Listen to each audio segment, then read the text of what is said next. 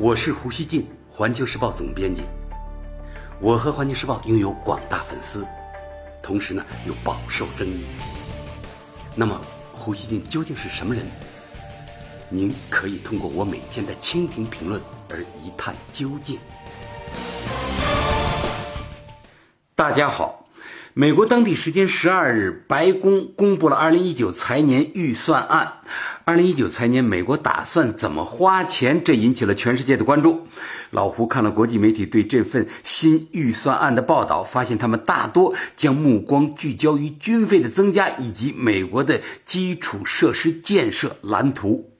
先看看军费啊，这份预算案总开支四点四万亿美元，其中呢。有七千一百六十亿是军费，这比上一财年增加了大约百分之十，这可不是一个小数目啊！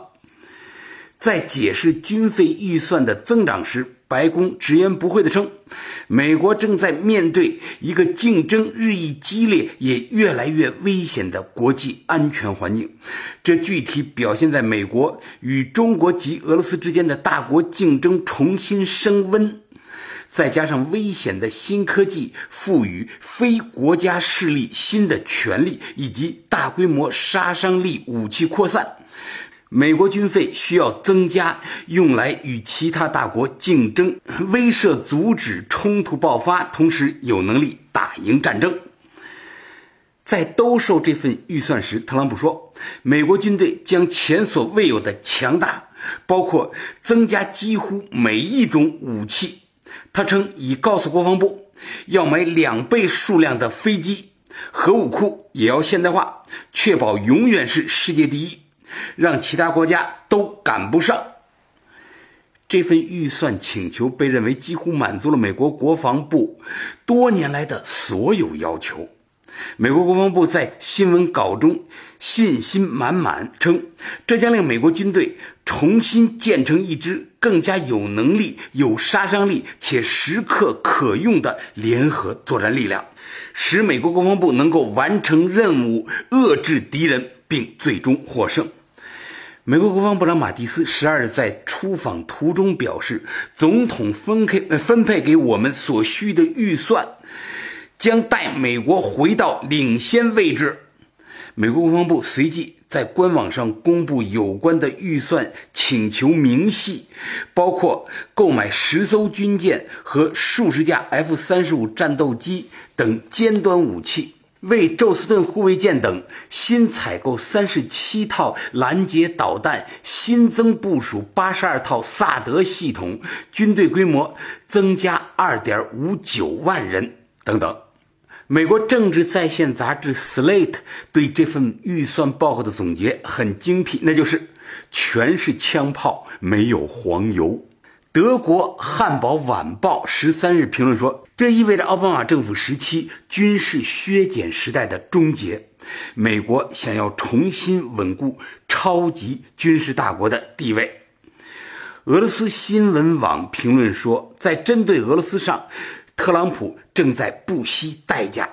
大家知道，前一段时间，无论是美国发布的国家安全战略报告、核态势评估报告，还是特朗普总统公布的国情咨文，都明确的将中国和俄罗斯视为对手。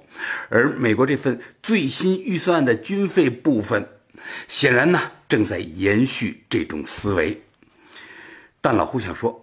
将矛头指向中俄，这是特朗普的一个错误。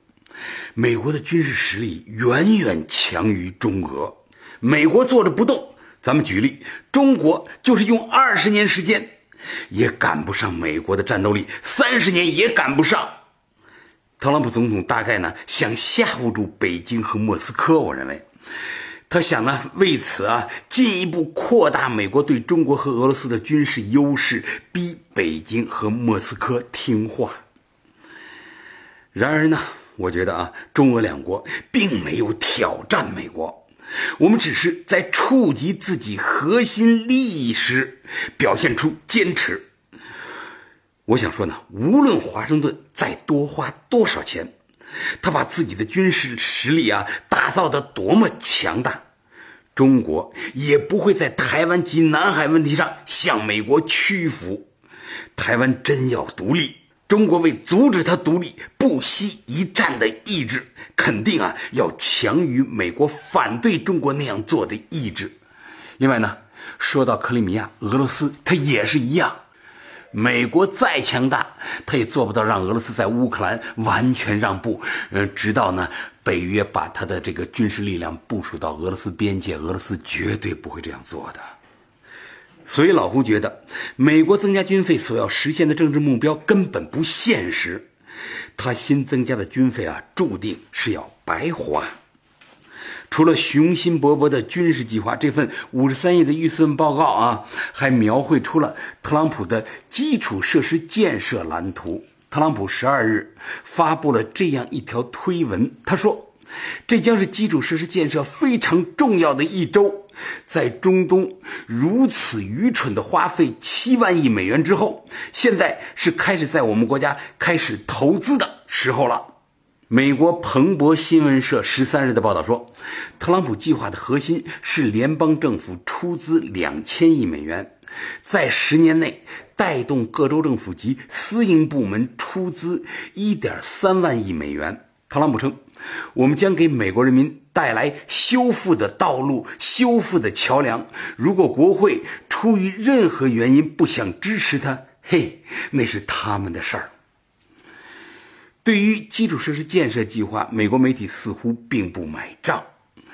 财富杂志网站发表美国政策研究院专家科什加瑞安的文章，说这就是个骗局，就像墨西哥不会出钱在边界修墙一样，私营领域投资者同样不会为道路、桥梁和能源基础设施出资。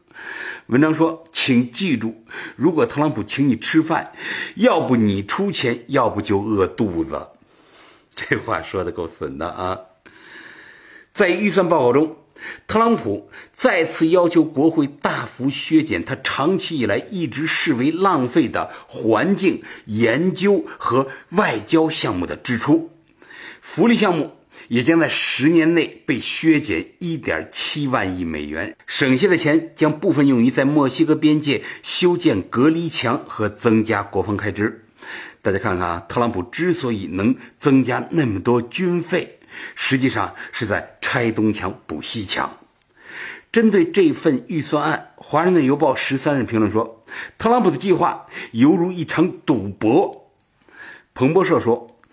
特朗普的预算显示，二零一九财年赤字将比去年增加近一倍，达到九千八百四十亿美元。未来十年赤字将达到七点一万亿美元，而国家债务将增至三十万亿美元。民主党参议院领袖舒默十二日批评特朗普的预算报告，只是为了取悦政治盟友，而不是要重塑这个国家。如果它被通过，就将给地方政府带来沉重的财政负担。不光民主党，就连共和党也有反对声。共和党议员加茨认为，我们不能寅吃卯粮，窃取美国的未来。一般情况下啊，预算案通过的流程是：美国国会参众两院根据总统的预算报告编制预算草案，两院协商一致后。确定最终预算法案，经总统签署成为法律。现在令特朗普困窘的是，二零一八年预算目前还没有通过，他又提出这么一个雄心勃勃、打上他个人烙印的预算报告。老胡觉得最后的结果可能有这种可能啊，会让他失望。在公布2019财年预算案的同一天，特朗普在白宫与各州州长讨论修缮美国公路和桥梁的问题时，抛出了另一项令人吃惊的计划。他称，计划最快本周，嗯，本周宣布一项贸易互惠税，将矛头对准那些占美国便宜的国家，其中一些是所谓的盟友，但在贸易上却并不是盟友。一名美国高级官员在会晤后说：“互惠税，简而言之，就是你对我们做什么，我们就对你做什么。对那些向美国产品征收关税的国家，特朗普考虑以牙还牙。日本时报十三日报道说，特朗普点了一些国家的名字。他说，美国从中国、日本、韩国以及其他许多国家丢掉了大笔钱，他们已经逍遥法外二十五年，但我们将改变政策。特朗普询问商务部长罗斯是否同意他的计划，罗斯给予了肯定回答。《华尔街日报》称，这个构想甚至让特朗普的一些高层助手感到意外。他们强调，该问题目前还没有正式方案。CNN 评论说，特朗普试图强化其“美国优先”的贸易愿景，但最新的提议可能更多是狂吠而非咬人。在贸易专家看来，互惠税无法达到特朗普减少美国贸易赤字的最高目标，也不会有益于美国消费者和企业。华盛顿莫卡特斯中心的学者麦克丹尼尔说：“百分之十的进口税等同于沃尔玛结账时付百分之十的附加税，这项税收将使美国的进口产品更贵。”并令企业成本上升，竞争力下降。特朗普在抛出互惠税这个计划时，提到了包括中国在内的很多国家。老胡想说啊，华盛顿最终一定会发现，在全球化时代，美国以破坏现有规则的方式去从其他国家啊割肉揩油，他一定会付出相应的代价。这个世界上谁都不是好惹的啊！华盛顿即使呢能得益于一时，他的得利绝对不会长久。最后，特朗普一定会发现，在贸易方面，不光中国。所有的国家对待美国的态度都一定会是门口摆着鲜花，门后呢藏着大棒，腰里呢还别着一把剪刀。各国对他的态度是能挠就挠，能踹就踹，能掐就掐，能捅就捅，能嗨就嗨，谁也不会让他白白欺负。感谢收听今天的胡言不乱语，咱们下期见。